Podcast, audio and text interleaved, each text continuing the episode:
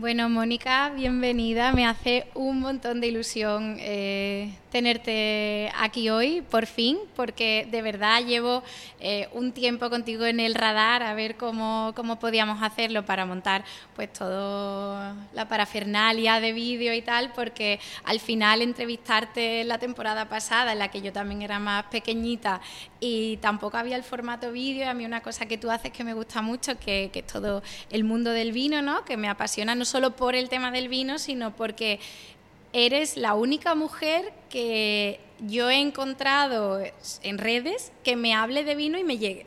¿no? Es como todo lo que encontraba eran señores mmm, que hablaban de vino con los que yo no conectaba y como que me hacían sentir que no era un mundo para mí, ¿no? Entonces eh, te llevo siguiendo mucho tiempo por esto y me apetecía poder hacerlo tomándonos un vino y hablando de cómo es ser mujer en un mundo tradicionalmente o una industria tradicionalmente de, hombres y también eres mamá, en fin, bueno, cuéntanos un poco eh, sobre ti, quién es la catadora, quién es Mónica Rosón y, todas las facetas que hay un poco en ti, si quieres una presentación así breve y luego te iré lanzando preguntas que, de cosas que quiero saber de ti. Bueno, Lucía, las gracias te las doy yo a ti también porque la verdad es que me hace mucha ilusión. Eh, aparte de, eso, de agradecerte, acompañarte en este capítulo, em, el agradecerte que me sigas y agradecerte las palabras ¿no? que me has dicho, porque al fin y al cabo es la intención de, de la catadora, ¿no? el que llegue y entonces si tú me dices que te llega, pues ya eso es lo mejor que me puedes decir. pues no, es un cumplido, es de verdad. O sea, ya te digo, te, te, sigo desde mi cuenta personal antes de que Mujeres Madres existiera. Por eso, porque a mí es verdad que el vino, de hecho el podcast, mi idea inicial era primero probar un vino, hablar un poco del vino, poder recomendarlo con la idea de me voy a tomar el vino mientras hablo y quiero que tú te tomes un vino mientras escuchas, ¿no? Era como la idea, pero luego dije, bueno, vale, yo qué sé de vino, ¿no? Yo qué voy a hablar. He comprado este vino en Mercadona. No. Oye, ¿por qué no? ¿Por qué no? También hay vinos decentes en Mercadona. No, ¿eh? seguramente, pero para mí, ¿cuál, no? Entonces era un poco, voy a hablar de una cosa que no tengo ni idea, mejor me lo ahorro. Pero esto que vamos a hacer era mi idea inicial porque de verdad es una cosa que me gusta mucho y hace unos días puse un post que decía, em, me da igual que, tus niños no nos dejen hablar, me da igual que tu casa esté llena de juguetes, dime si llevo vino, que voy para allá, ¿no? Es como entre amigas madres ese momento de vino y de hablar de joder, todo lo que es mm, ser mujer y madre, ¿no? Ahora.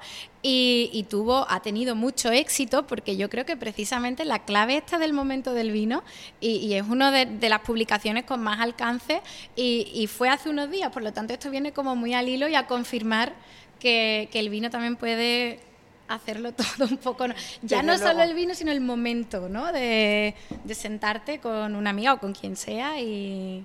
Hombre, al final el vino a ver, salvando las distancias, pero yo siempre digo que es como el mejor ansiolítico, ¿no? Porque al final tú dices como, Dios, ¿qué día llevo? ¿En qué estrés tengo? Que, y sea con una amiga, con un amigo o tú sola contigo misma, mmm, dices, mira, me voy a tomar un vinito, ¿no? Sí. Si ya he acostado a los niños, o si ya en mi caso los niños están, mm, han salido, que ya son más mayores y ese tipo de cosas, pues mm, dices tú, venga, el momento vinito.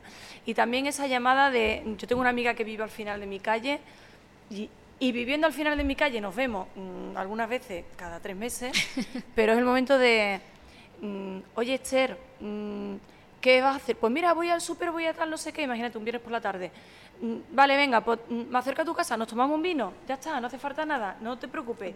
Un vino. Mm, y, ya está, y chimpú, hace falta. Sí, ese, ese eh, momento vino yo no lo perdono. Puedo estar haciendo dieta, puedo estar lo que sea. mi vino, de cuando los niños están dormidos. El vino fruta. Y... lo que tomar. Sí, según como lo mires, sí. Claro. sí, Ya está. No, pero ese es verdad que ese momento que, que ayuda como a evadirte un poco de este es mi momento de mi vino, estoy aquí disfrutándolo, saboreándolo y pensando en mis cosas y como parando el día, ¿no? Ese, ese ratito. Sí, sí, así es. Pues a lo que me comentabas antes de, bueno, que me presentara, ¿no? Pues, em, bueno, yo soy Mónica, en redes se me conoce como la catadora. eh, aunque también tengo un perfil de, mi trabajo de muchos años como modelo, que todavía sigo haciendo alguna cosilla. Eh, tengo 46 años, tengo dos hijos, uno de 12 y otro de 17. Y bueno, mm, he hecho muchas cosas, he trabajado en muchas cosas, eh, he cambiado mucho de ciudad eh, para vivir, no de visita. y, mm, y, al final me estoy dedicando a algo eh, a lo que yo haciendo memoria me he dado cuenta que no es que fuera mi pasión ya de adulta, de siempre me ha gustado el vino, la gastronomía, no sino es que desde niña, yo ahora tengo muy pocos recuerdos de pequeña, pero analizando recuerdos que tengo, te digo que el 90% están asociados a, la gastronomía, a los aromas, a los olores de las cosas. y entonces estoy flipando conmigo cuando, cuando cojo el coche para ir a algún sitio, he cogido la costumbre de ponerme la grabadora. Entonces me pongo la grabadora e intento recordar cosas de cuando era pequeña, sean buenas o sean malas. Vale. Entonces me pongo, ya te digo, porque tengo muy pocos recuerdos y entonces yo misma estoy haciendo un ejercicio de, a ver, el día que cuando yo fui a comer con mis tíos a tal sitio, en tal pueblo, em, y siempre me acordaré del pollo en salsa que me pusieron. Pero es que mi tío pidió un cava que era Brun Natur, porque mi tío decía que el que más le gustaba era Brun Natur, pero te estoy hablando de un recuerdo que tengo con 10 u 11 años. Fíjate, o 12 que has basado tus recuerdos en base a la gastronomía. Y entonces yo misma me pongo a recordar esas cosas y digo, jolín, es que ese recuerdo que tengo mm, mm, de esa época está asociado a eso. Claro. Y luego ¿Recuerdas sabores y olores? Sí, sí, sí, es que es una pasada. Entonces al final es algo que estaba ahí, pero que yo he tardado mucho tiempo en, descubrir que era lo que yo eh, me tenía que dedicar, ¿no? En cuerpo y alma. Puede ser que no hubiese referentes para que tú pudieras haberte visto reflejada desde niña, ¿no? Porque eh, como que crecemos también. ¿Qué quieres ser de mayor? Pues bueno, pues las referencias que tú tienes, ¿no? No, no puedes decir una profesión que no conoces. Claro. Entonces, a lo mejor al no haber referentes, sobre todo femeninos, en, una profesión como la tuya, porque tú eres sommelier. Sí. Eh, ¿Hay muchas mujeres en eso? ¿O has tenido tú referentes de mujeres que se dediquen a esto? Nadie. O sea, nadie, si a lo mejor yo hubiera, me hubiera criado en el seno de una familia eh, que a lo mejor hubieran sido apasionados de la gastronomía o del vino, o hubieran tenido, yo qué sé, un negocio de hostelería, hubieran tenido algún tipo de contacto con el mundo de, del vino y de la gastronomía, pues a lo mejor yo hubiera encontrado mi pasión antes. Claro, sí, sí, sí. Hubieras estado más expuesta, sí, también. Claro. Pero fíjate el otro día viendo el documental de la vida de Botero con mi hijo el mayor, y Botero decía una frase así que era como que, que lo mejor que te puede pasar la vida, en la vida es descubrir tu pasión a una edad temprana. Bueno. Y miré a mi hijo Pablo y le dije, claro. Pablo, es que es lo mejor que te puede pasar que tú desde muy joven tengas claro qué te apasiona de verdad y a qué te quieres dedicar y entonces ir mm, a, muerte a por eso. Mm. Es una suerte. Yo, mi marido es bombero y antes de dedicarme a esto, que es mi pasión y es lo que me gusta, pero antes trabajaba en el mundo corporativo y los domingos que me enfadaba con él porque yo era, joder, mañana, lunes a trabajar y me decía, pero no puedes vivir así, hombre, que trabajáis, que trabajáis. Yo decía, pero tú no lo entiendes porque tú, desde que tienes seis años, quieres ser bombero. Y tú vas de guardia y vas como un niño chico a trabajar a lo que te gusta y vas emocionado y vas motivado. Pero yo no. Entonces, cuando ves a alguien en su pasión, es como que su trabajo es disfrute, ¿no? Y, y, poder dedicar tiempo a eso. Y bueno, no todo el mundo tiene la suerte de que su pasión sea su trabajo, ¿no? Pero alimentar tu alma y alimentarte tú de tu pasión, ya sea como laboral o como hobby, es un lujo que no todo el mundo tiene. No, no. Y luego es verdad que eso, que aunque tú tengas clara cuál es tu, vocación o tu pasión, no siempre tienes las posibilidades ni las herramientas para, para poder hacerlo, ¿no? Mm. Mm, a lo mejor tu pasión es, ser, yo qué sé, actor. Es lo que mejor se te da del mundo. Pero pero Sí, no te cogen no en los castings y tienes que comer, ¿no? Sí, Y sí, entonces, sí. al pero final no tener los recursos también para trabajarte eso, ¿no? Claro, O, o que o luego- la red de apoyo para trabajarte eso, porque tú que has descubierto tu pasión, seguramente vayas a ayudar a tu hijo a que busque su pasión y le vas a dar todas las herramientas que estén en ti para que lo luche y, y lo haga. Pero no todo el mundo tiene esos padres o no o esa facilidad de que también te faciliten el buscar tu pasión, Claro. dedicarte a tu pasión, no porque sean peores padres, sino porque hay gente que simplemente no lo ve o que tiene la- el pensamiento de hay que trabajar, esto es lo que hay, déjate de tonterías de ser actor, que lo que tienes que ser es X, ¿no? O- Hombre, tú ten en cuenta que, a ver, yo soy ya de una generación que mis padres tienen 80 años. Wow. Padre tiene 83 y mi madre tiene ya 75. Em, personas mm, trabajadoras, eh, mi madre ama de casa, em, en un contexto social muy normal, Claro. de gente obrera. Em, de, de gente obrera por un lado, pero también en un rol tradicional que ahora no es el que es, ¿no? Exacto. Porque tu madre ama de casa y me imagino que tu padre era el que trabajaba fuera de Claro. casa y ella os criaba. Y tú no has hecho ese rol, Yo ¿no? he en tu es familia. que- y luego, yo, o sea, em, yo siempre digo que, que mi generación, las mujeres de mi generación, nosotras somos la generación bisagra.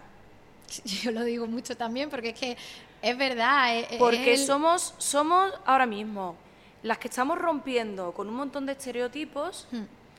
eh, nos estamos adaptando mm, por narices, por ovarios, a todo lo que está viniendo y encima lo estamos haciendo con una constante lucha interna porque no solamente estamos rompiendo con lo que mm, con lo que hacían nuestras madres, ¿no? En general, sino con lo que se nos ha grabado a fuego desde que éramos niñas. Totalmente. No, no es como. Entonces- Yo a veces digo, eh, hemos ido criadas en casas con roles de género tradicionales y con un modelo tradicional, pero luego en la calle ya se movía y se hablaba de feminismo, de igualdad, Claro. ¿no? Entonces hemos crecido con eso y ahora llega la hora de formar una familia, tú formas una familia, ¿con cuáles de los dos valores? ¿Con los que has visto en tu casa y con los que te has criado Es que o con los que te han ¿eh? contado? Claro, la culpa está en ambas decisiones, da igual lo que hagas. Si te va, o sea, si replicas el modelo tradicional, te estás quedando atrás socialmente porque no te estás desarrollando y no estás aprovechando todas las herramientas que se le ha dado a las mujeres, ¿no? Pero si te si sales a la calle y sales del rol tradicional de la casa, eres una mala madre porque no cocinas casero, no estás en tu casa para llevar, traer a los niños, ¿no? Es como ¿dónde Hombre, está el equilibrio? Es que es Mm, tremendo. Y luego hay un problema mm, que, se- que yo creo que se puede, se puede extender a absolutamente todo lo que haga cualquier persona, que es, primero, que todo el mundo opina de todo, ¿vale? Que todo el mundo juzga. Em, que todo el mundo se piensa que tiene una opinión, eh, que es la opinión Correcta y ya está, que eso es así. La ¿no? verdad, ¿no? Ya, son poseedores de la verdad más absoluta. Y, y que luego em, todo se cuestiona. Entonces, em, tú prueba el vino, si te gusta, bien, y si no, Estaba esperando a que me explicaras un porque poco es antes un de vino, probarlo, es un pero vino no me aguanto. mm, interesante. Es un Ribeiro, es traisadura 100%, que tiene 15 meses de crianza. Vamos a Galicia, a, mm, a la bodega Dominio do Vivei, y es un vino, pues, que es un blanco Nada más que en el color, ¿no? interesante, un blanco interesante. sí. Pero traigo aquí también el rosado, ¿eh? Ah, vale. Es que antes de empezar que- a grabar le he dicho a Mónica, no he probado nunca un rosado, pero como te llevo siguiendo mucho tiempo y tú eres muy dada a los rosados, sobre todo este verano, has compartido sí, sí, mucho ha sido- rosado ha y yo era, bueno, de los que ha dicho, ¿cuál compro? Bueno, venga, y al final me- no los he probado, o sea que... Bueno, pues mm, si te agrada bien tentado, y si no, sí, sí, mm, sí, abrimos, abrimos la otra. Que esto es como todo, a cada uno le gusta el vino que le gusta. Totalmente. Pues el tema es ese, que al final, ahora estamos en un momento, hemos, hemos pasado, yo creo que ahora hay como una especie de, de regresión a, a- a- no solamente a los cánones eh, mm, de pareja, a los cánones familiares y todo del pasado, eh, sino en muchos aspectos, ¿no? Se está volviendo a la artesanía, se está volviendo a gente que se vuelva a vivir a los pueblos, todo este tipo de cosas.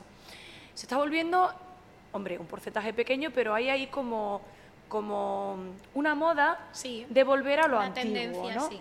Y en esa tendencia de volver a lo antiguo, habrás visto muchos perfiles en Instagram y en Estados Unidos hay un montón de, de madres de familia que su perfil con mm, 700.000 seguidores es me levanto por la mañana, hago un pastel, preparo el pan, Las eh, veo porque me parece tan idílico le que doy es de comer a las ovejas porque life, estoy en una granja y entonces todo como dices tú qué guay a mí que me encanta el campo me encantaría tener tres ovejas y, y, y las ordeño y me hago el queso y todo pero espérate perdona. No sé si tienen mm, siete obreros en la granja echándote un cable o si lo haces tú todo sola guapa pero tela. Totalmente. La cuestión es que si tú has decidido vivir así haz lo que te dé la gana. Si tú has decidido tener hijos y seguir con tu ritmo laboral, haz lo que te dé la gana. Si has decidido no tener hijos, haz lo que te dé la gana. Pero es verdad que, que sobre todo en mi generación, porque eso lo veo yo ya un poco más, como que ahora sí que ya es como que se defiende un poco más la, la oye, que yo he decidido esto. Ya está, voy a hacer lo que yo Sí. quiera porque lo he decidido. Mm, la gente de mi edad, que ahora- los las que tenemos ahora 40, 40 y algo, eh, 50, ¿no? 50 y pocos, em, sí que ha sido como una dictadura de, no perdona, tú te vas a quedar en tu casa cuidando de los niños, no, no, no, tú tienes que estudiar una carrera, tienes que trabajar en la calle y tienes que tal. Tienes que aprovechar los derechos que las mujeres hemos adquirido. Y, y- y si no lo haces, estás Exacto. faltando la lucha, A- a- claro, a la lucha de todas. claro. Y luego también entra en juego la personalidad de cada una. Mm, yo he tenido, eh, jolín, me casé con una persona con la que podía tener una vida muy acomodada, pero yo nunca he dejado de trabajar. He trabajado como maquilladora muchos años porque yo eh, Ah, ahora lo entiendo todo. estudié. yo he hecho de todo, mira, al pero al final, fíjate tú, lo de encontrar la pasión a edad temprana, pero todo tiene un porqué. Esa- yo también lo creo. Y entonces- Todo sirve para algo. Pero al final tú dices, yo con 25 años no era así. 20 años después es cuando yo ahora digo, oye, pues a lo mejor si hace 25 años hubiera decidido ponerme a comunicar, hombre, también hubiera ido aprendiendo, ¿no? Sí, pero, Pero no tenía el terreno no- ganado que tengo ahora. exactamente, Exactamente, ¿No? Yo creo que también eh, las mujeres, bueno, las personas, ¿no? En general, pero eh, la madurez siempre y la, la experiencia siempre es un grado que en los hombres se ha valorado mucho y en las mujeres no. Porque una mujer con experiencia es una mujer peligrosa, porque es una mujer sabia, ¿no? Entonces siempre se nos machaca mucho con eh, envejecer. Entonces es como Se una nos mu- machaca con todo, Lucía. con todo, pero en relación a la experiencia, ¿vale? Es como que para nosotras madurar es malo, porque siempre un hombre madurito, interesante, pero una mujer madura es una mujer vieja. Entonces es como todo va enfocado a que no envejezca, a que no, ¿sabes? Como mantente joven, échate cremas, hazte esto, hazte lo otro, ¿no? Porque así resta un poco de valor a la madurez que viene con experiencia y con empoderamiento de una mujer que al final una mujer con 20 años le queda mucho todavía, no, no está en la flor, no es Que va, que va, la cúspide nada, de una mujer. ¿no? Por, por experiencias, también una mujer que vive una maternidad es una experiencia transformadora por completo, ¿no? Que es como quien eres antes no se va a parecer en nada a quien eres después. Tienes unas herramientas nuevas, mm, una manera de querer diferente, ¿no? Es como que cambian muchas cosas. La maternidad te hace enfrentarte a, a- a muchísimas cosas y a la mayoría mm, que están dentro de ti. Sí. Porque yo que siempre fui una persona muy independiente, con muy, con muy poco apego, eh, de todo, ¿eh? de la familia, de... Yo vivía en Utrera, en un pueblo de aquí de Sevilla. eh, con 20 años decidí independizarme. Em, yo había sufrido un bullying brutal en el instituto durante varios años. Yo no tenía, no tenía amigas, no tenía nada. Entonces, em, yo con 20 años decido venirme a vivir aquí a Sevilla. Y, y, bueno, y al final mm, se, se me ha ido ahora mismo. ¿Por qué te estaba explicando esto? Fíjate. Estábamos hablando de que con 20 años una mujer no está en la cúspide y luego que la maternidad con el tema te de la independencia. con cosas tuyas, ¿no? Exacto, y entonces yo estaba acostumbrada a vivir sola, a, a- a entrar, a salir, eh, en fin, mm, a no tener a nadie dependiendo de mí. Y yo empiezo una relación con, con- con mi marido, que él ya tenía dos hijas pequeñas, Ah, wow. de 3 y de 5 años, ¿Cuántos años tenías tú? 25. ¿Cómo llevabas eso? Pues las cosas de la pequeñas. juventud, que como tú estás enamorada, pues tú dices, no pasa nada, yo me encargo. ¿No? Ahora tú dices, en otra me iban a pillar a mí, ¿no? Y lo digo, vamos, o sea, porque es que es así, es así. Eh, me- yo en ese momento me eché más responsabilidades de las que me, me, me- Vamos, en ese momento yo no tenía ningún tipo de responsabilidad, pero me las eché Ya. me las eché. Y, mm, y entonces mm, decido, decidimos que vamos a buscar a un niño antes de que sus hijas sean más mayores. Y yo de repente me encuentro con 29 años, con un bebé y, y- y con dos niñas que las tengo en vacaciones, ¿sabes? Todo ese tipo de cosas. Y a mí me costó, ay, lo que me costó. Y fue un niño buscado. De mujer independiente a madre de familia numerosa. a, que de repente yo decía, bueno, lo típico, ¿no? De, venga, voy a salir a dar un paseo, venga, el niño lo cambio, no sé qué, no sé cuánto, ta, ta, ta, ta, ta, ta, ta. Ay, que se ha cagado otra vez. O sea, ya eso ya era un mundo, ¿no? Venga, lo voy a cambiar otra vez. Tal, ay, cara, le toca de comer. Y yo sufrí. A mí me costó muchísimo, muchísimo asimilar a nivel psicológico el cambio de vida que yo tuve. claro. También es verdad que yo eh, eh, tengo a mi hijo y me voy a vivir a Santander. O sea, eh, por el trabajo de mi marido nos mudamos a Santander estando embarazada de cinco meses y me encuentro en Santander con un bebé recién nacido que no Sola, tengo a de nadie de, familia, a nadie. Y yo de esa España negra de no perdona, mi niño lo crió yo, o sea, yo no... Ya.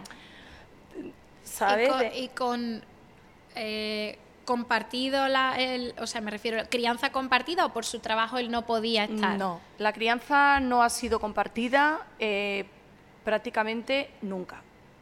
La crianza ha sido eh, para mí. Yo siempre digo una cosa que lo mismo se me echan encima, pero yo creo que mi madre me dijo una vez, los niños son de las madres. Y yo le decía, mamá, eso era en tu época, hombre, ya no, ya no es así.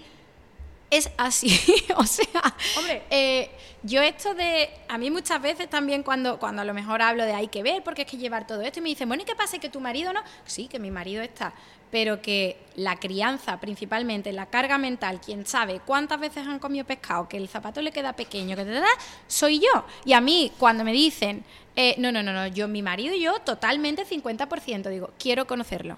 O sea, quiero saber eso. Mm. ¿Cómo es posible? Y no porque me pretenda echar encima de los hombres, ¿eh? No, no, no, no. Sino porque Pero hay una realidad que es la hay que una realidad que mm, no me puedo repetir más con esto porque es que creo que lo he dicho ya varias veces, no sé si en el podcast o en entrevistas o lo que sea, pero el 85% de las reducciones de jornada y excedencias por cuidado del menor en España en 2022 Son las mujeres. solicitaron mujeres. Por lo tanto, lo que yo estoy diciendo no puedo estar tan loca. No, Ese no. 15% de hombres que se encargan son la minoría. Por lo tanto, es verdad que la carga recae al final sobre, sobre la madre, ¿no? De Y- todas maneras, también hay una cuestión, aparte de social, hay una cuestión innata. Biológica, O sea, totalmente. mm, sí, sí, sí. sí. Yo, por ejemplo, eh, me voy tres días fuera y el tercer día, cuando estoy volviendo camino de casa, estoy con ansiedad de ver a mis niños porque los echo de menos. Ya. Porque, mm, y encima llego y me siento súper mal, que eso es un tema que estoy trabajando, em, porque me siento mal, me siento súper culpable de no haber estado tres días. Y yo aún todavía me voy tres días y dejo la comida hecha para los tres días. Claro, y yo para venir aquí a grabar contigo he dejado los pijamas preparados. Es que es muy fuerte, es que es muy fuerte. Porque es verdad que tú puedes decir en un momento dado, oye, pues mm, no pasa nada, porque es verdad que también hay, hay, que, hay que trivializar en algunos aspectos. No pasa nada porque en un momento dado tú llegues y tus niños eh, mm, tengan otro pijama o tengan tal. Pero el problema no es ese, que es a lo que se agarran muchos hombres. ¿Qué más da que.? No, es que aquí un organigrama que hace que todo funcione de una forma mínimamente eh, ordenada, Sí.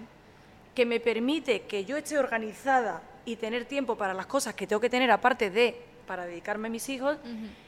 Y el hecho de que este pijama no se ponga, se ponga otro, se saque ropa del armario, se que ya lo descontrola todo, porque ahora yo llego y tengo que ponerme a colocar y, te- y a lo mejor ya esa media hora yo no contaba con ella. Exacto. Y parece una tontería, pero no lo es. Sí. Pero eh, es verdad que, por ejemplo, mi marido por su trabajo ha habido temporadas que ha estado trabajando fuera y ha venido una vez al mes. Claro. Y yo estaba con mi hijo de tres es años. imposible también repartir yo no así me hubiera una carga. O sea, yo no sé cómo yo hubiera podido eh, afrontar que hay muchas madres que por trabajo, Lo tienen porque que hacer, migran, sí. porque tal, por lo que sea, se pegan mucho tiempo separadas de sus hijos y me parece una tragedia tremenda porque, porque es, es un daño irreparable, tanto para la madre como para, para el hijo. Sí. Pero yo en mi caso, que es el mío, yo decía, yo estaría llorando por las esquinas. Y sin embargo, Porque, Mónica, una esperanza que yo tenía que tú me contaras, ¿no? Que antes de empezar a grabar lo hablábamos, que tus niños son un poco más mayores.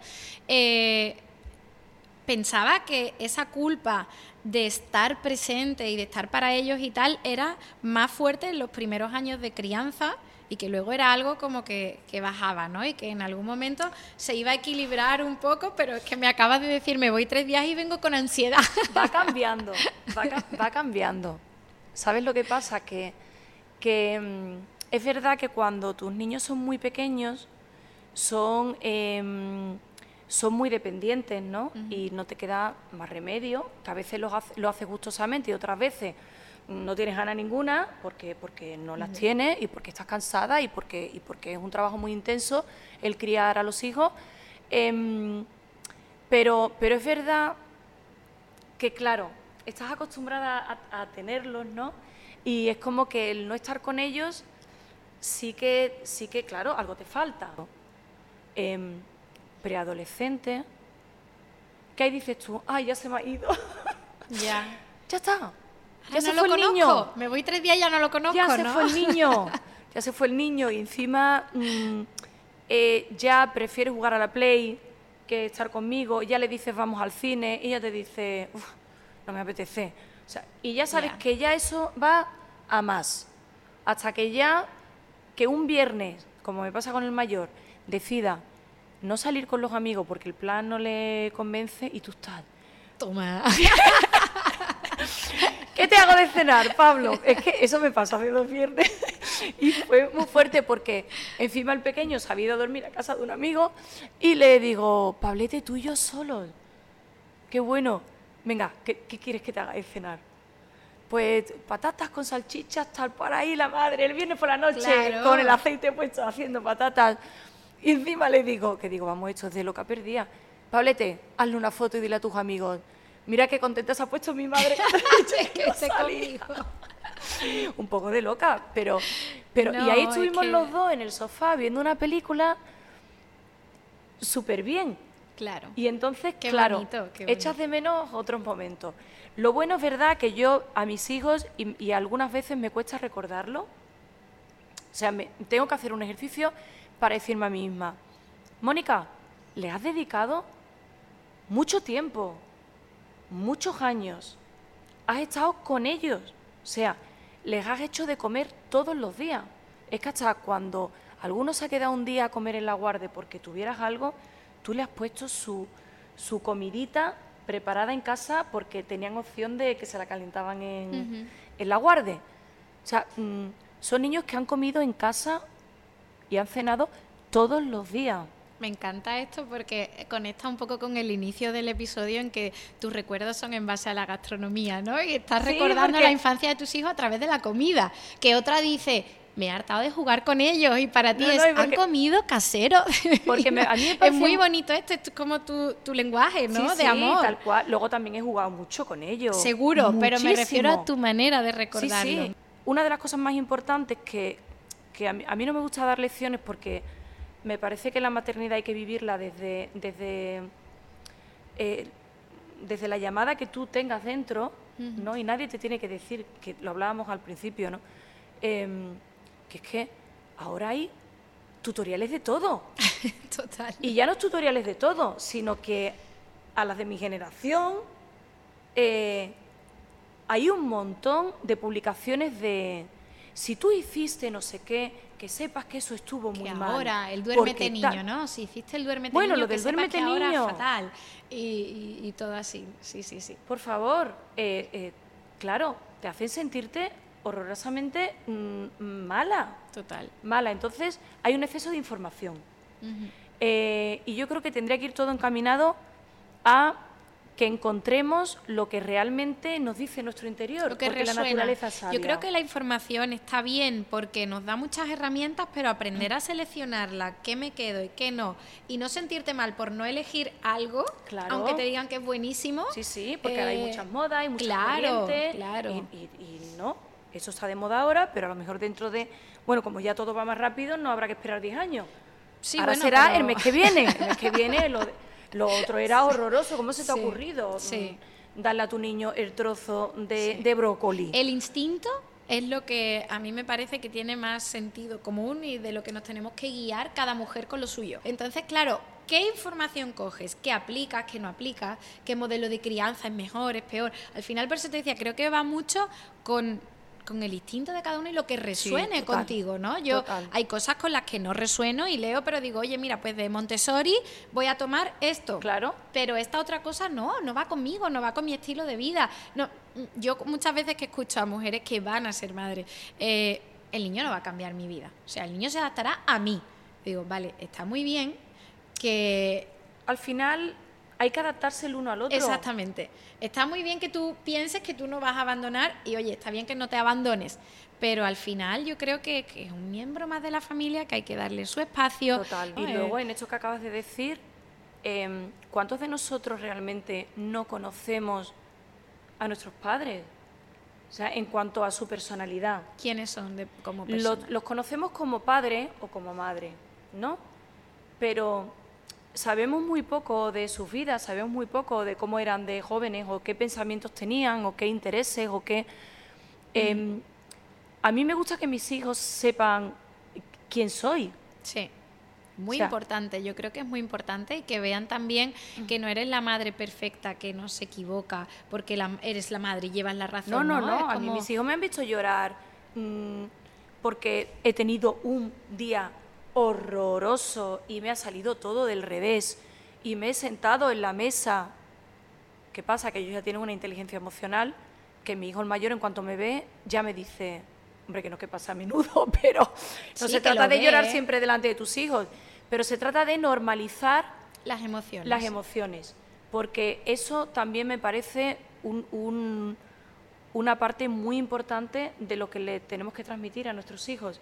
El que si se sienten un día mal, lo puedan verbalizar. Y si no tienen ganas de verbalizarlo, al menos sepan que quien está enfrente lo va a entender. O sea, que su madre va a entender que si hoy está con la cara así, no tiene ganas de hablar, no me voy a poner, ¿qué te pasa? ¿Y qué te pasa? ¿Y qué te pasa? ¿Y que no sé qué? Y que no, sino que tú me has visto a mí y me has dicho, "Mm, mamá, ¿qué te pasa? Claro, y pero yo le he la, dicho, la clave está en eso. no me- que hoy no me encuentro bien. Claro. He tenido un mal día, me han salido las cosas mal, estoy muy triste, me tiene que venir la regla, porque es verdad que afecta. Hombre, porque yo las hace dos días tenía una crisis de vida brutal, o sea, nada tenía sentido en mi vida No, y al día siguiente todo se arregla. Pero Y el tema es que tú dices, espérate, es que me tenía que venir la regla. A veces el mes que viene me acuerdo cuando tenga esta crisis existencial en la que mm, no puedo con mi vida, a veces me acuerdo que es que me quedan dos días para que me venga la regla, pero no. sí, se te vuelve a olvi- a olvidar y el mes siguiente parece que tu vida vuelve a entrar en crisis total y absoluta y todo va mal. Y una pena y lloras sí. por todo. ¿Tú te crees que yo puedo llevar dos días con el nudo en la garganta cada vez que veo a la princesa Leonor jurar bandera? es que me tiene que venir la regla, te lo juro. Entonces, es una cosa como que digo, me tienen que venir las reglas porque esto tan emocionante Esto no no es. ¿Sabes? Entonces, esto da igual, claro, pues mi hijo ya me ve. Mamá, ¿qué te pasa? Pues mira, que hoy no me encuentro bien. Y a lo mejor me pongo y a lo mejor se me puede escapar una lágrima. Pero no me agobio.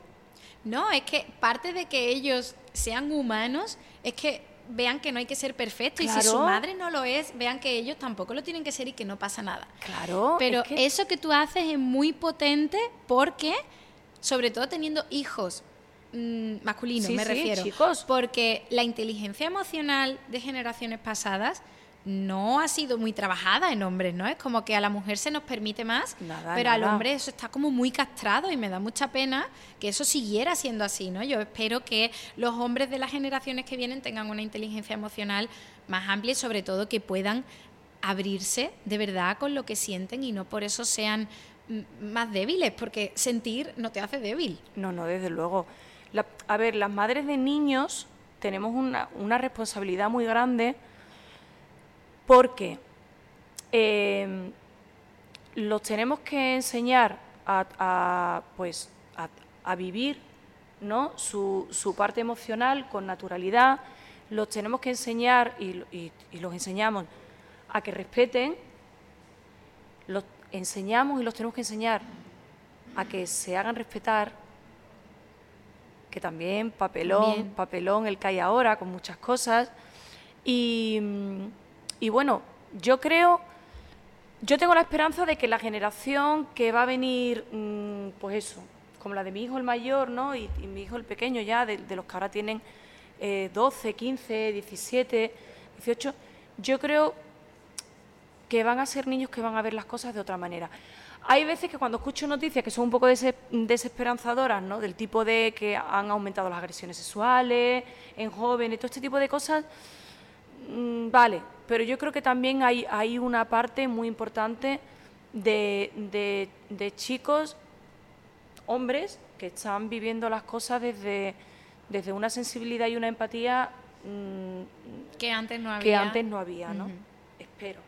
Yo agradezco siempre a las madres de niños esta labor porque no, no, no, solo por mis hijas, que también, ¿no? Pero por, por, la sociedad futura, porque es una cosa que hay que hacer, que hay que hacer, que los que ya están, algunos deciden informarse y, y, actuar, otros deciden seguir viviendo en la ignorancia y otros directamente no les interesa nada y quieren, ¿no? Tal cual. Pero creo que si se hace desde cuna es mucho más fácil que vayamos llegando de verdad a una igualdad de derechos, a un respeto. Sí, total. Eh, Pero es importante el mensaje que se le traslada a los hijos cuando ellos te ven que tú luchas por por, por, hacer lo que quieres hacer, que fíjate, yo me puse a estudiar sumillería con 40 años.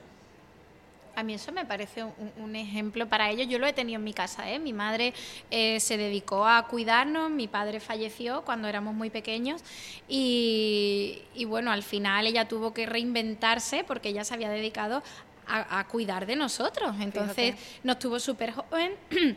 no fue a la universidad en su momento y, de repente se sacó el carnet de conducir, se sacó el acceso a la universidad, fue a la universidad, mm, se sacó unas oposiciones, quedó la primera para poder escoger destino y no movernos a nosotros. O sea, un ejemplo de superación. tanto, ya veo. Que, que joder. Mm, que es mucho, mucho. Es mucho. Eso, es un ejemplo. Es mucho, y eso para unos niños. Y ver, oye, mi madre Mm, ha estado presente en mucha parte de mi crianza 24/7 y cuando no ha estado 24/7, que además lo ha intentado, ¿no? Pero bueno, inevitablemente si tienes que salir a estudiar tal, ha sido por, por mejorarse ella, por, ¿no? Con 40 años. Entonces, si ella lo ha hecho, ¿por qué no lo voy a hacer yo, ¿no? ¿Por qué me voy a conformar yo?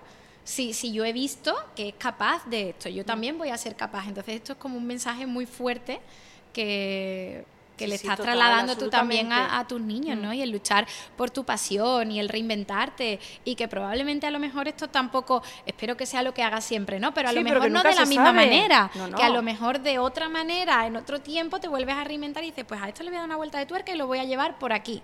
Ya, o sea...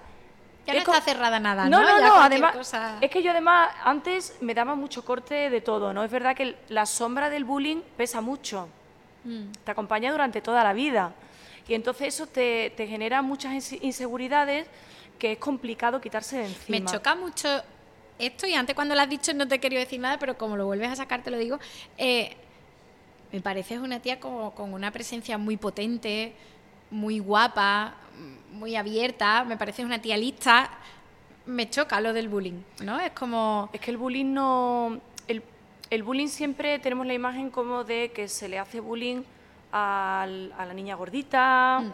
al niño con gafitas, mm, empollón, a- pero que va, que va. mm, Yo resumiéndote mucho, y de hecho cuando vivía en Miranda de Ebro, eh, fui un par de veces a un instituto de secundaria a dar charlas De bullying. de bullying. Ah, vale.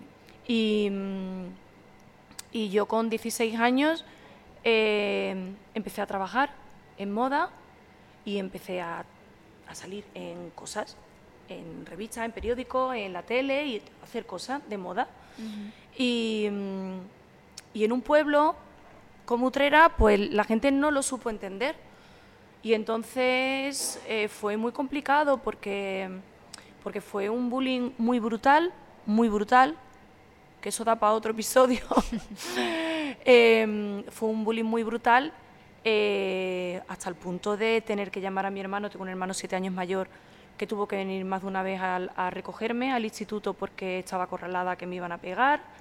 Em, de, de romperme todo el material, de estar sola en los recreos, de, de- y eso fue durante dos años enteros. Wow. Yo no tenía amigas para salir los fines de semana. eh, mm, o sea, fue muy duro. Fue muy duro, muy duro. Y yo siempre digo que la suerte que tuve es que en ese momento no había ni redes sociales ni teléfono. Porque yo no sé si yo hubiera sido de estos chicos que se tiran a la vía del tren, ¿eh? Porque te digo que el nivel. Bueno, yo tenía una moto y salía y, y me habían pinchado las ruedas, me habían arrancado los retrovisores. eh, O sea, te puedo contar cosas eh, mil, mil. Se me ponen los pelos de punta porque... En una edad, en una edad en la que tú estás creciendo como persona. Exacto, por el momento Sí. sobre todo, ¿no? De indefensión Sí. también, en el que estás creando tu Mm. identidad y aprendiendo a moverte en el mundo. Total, total. Y entonces eso te marca para toda la vida. Luego yo he escuchado muchos testimonios de personas que han sufrido bullying y te marca mucho en cuanto a, a eso, ¿no? A la, mm, a la inseguridad, al, al- al tema de las relaciones con los demás, eh, a la hora de hacer amigos, al... pero bueno, son cosas que, que con el tiempo tú vas mm, madurando, vas tratando y, y vas asimilando. Siempre está la sombra. La sombra del bullying es muy alargada, Mm. te va a acompañar toda la vida. Pero fíjate, el otro día me contaba mi hijo el mayor que habían salido por la noche y a una amiga de su pandilla hacen bullying en el instituto. Y se encontraron en la calle, estando de marcha, al grupo que le hace bullying. Y empezaron a insultarla por la calle. Yo imagínate la situación yo en la cocina preparando la cena y mi hijo que empieza a contar, pues fíjate, ayer, tal, no sé qué. Y venían detrás, venga, tal, y ella ya me había contado lo que le pasaba. Y me giré y me fui para ellos, que eran cinco, y me dijo mi hijo lo que les dijo, ¿no? ¿Qué pasa? Tal. mm, Le dijo una serie de cosas. Dice que se quedaron todos callados. Yo en ese momento sabes lo que estaba pensando como madre, ¿no? Ay, por Dios que me... Por Dios, no te metas porque mm, ahora cualquiera te saca un cuchillo, cualquiera te Ya. pega un puñetazo, te da un mal golpe, te... Tú imagínate, yo estaba preparando la cena y yo estaba, ay madre mía, ay madre mía. Pero mm, al final, de momento me vino el momento en el que Te hubiera a mí me iban a pegar y nadie me defendía, ¿no? que tu hijo hubiera estado para ti, ¿no? En- Y en ese momento, hijo, pero- total, y en ese momento dijo, y nada, dice, mamá, se quedaron todos callados, cagados, porque son unos cobardes. Y, y les dije, que no me entere, que no me entere, que, que le decís nada más, porque la próxima vez no vengo yo solo, venimos todos, ¿vale? Así que que no me entere. Pero él, pero mira, contándolo de una manera, mira, me agarré a llorar, me fui, le di un abrazo y le digo, mira Pablo, me da mucho miedo que te pase cualquier cosa, pero estoy muy orgullosa de ti. Porque de Qué bien. verdad que esto, Qué bonito, sí, sí, sí. es que, tenga- digo, esto eh, me hace ver, aparte de otras muchas cosas, que te estoy educando bien. Bueno, pues en algún momento de la grabación se ha cortado por falta de memoria del iPhone, la otra cámara se ha quedado sin batería, cosas del directo, así que no sabemos hasta dónde ha llegado, pero hemos hablado mucho pero no queríamos terminar sin poder despedirnos, sin poder dar como un mensaje de cierre, porque además lo que habíamos dicho al final, en caso de que no se haya grabado, es que íbamos a hacer como un episodio o algo a través de redes compartido en que Mónica nos iba a enseñar eh, cómo hacer una cata muy sencilla, dónde poder encontrar vinos que, sean buenos, que estén bien de precio y aprender a comprar y aprender a catar, ¿no? Para esos momentos de, al final del día cuando necesitas una copita de vino para terminar el día en condiciones. Así que... Pues sí, cositas fáciles, sencillas y, y asumibles para todo el mundo. Podemos hacer un episodio o un directo. Buena idea, lo haremos. Te tomo la palabra. Así que muchas gracias por escuchar y por siempre estar aquí. Espero que hayáis disfrutado del episodio. Podéis encontrarla en Instagram como arroba la Y si queréis dejar feedback de lo que os ha parecido el episodio, cosas que queráis saber, cosas que hayan faltado, podéis escribir a través de Spotify, YouTube o redes sociales. Así que muchísimas gracias por escuchar. Gracias.